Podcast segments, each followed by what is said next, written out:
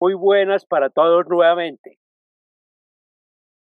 El tercer soneto de esta serie recuerda la idea en el imaginario colectivo de que el poeta sería un ser atormentado y solo, cosa que no corresponde a la realidad. Vamos. Para ser un poeta. Soneto. Mas nunca era feliz, he confesado.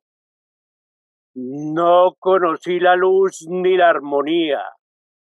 Anduve sobre nube fantasía. No conocí el amar ni el ser amado.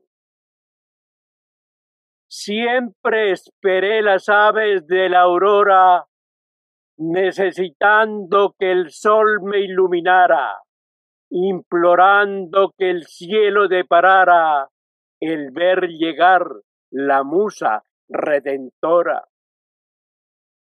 Me dijo entonces la voz liberadora, para ser un poeta debe haber una herida.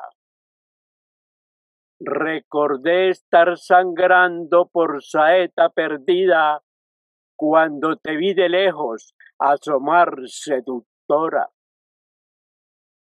Estaba triste y sola mi triste vida mía, hasta que tú llegaste, señora poesía. Muchas gracias.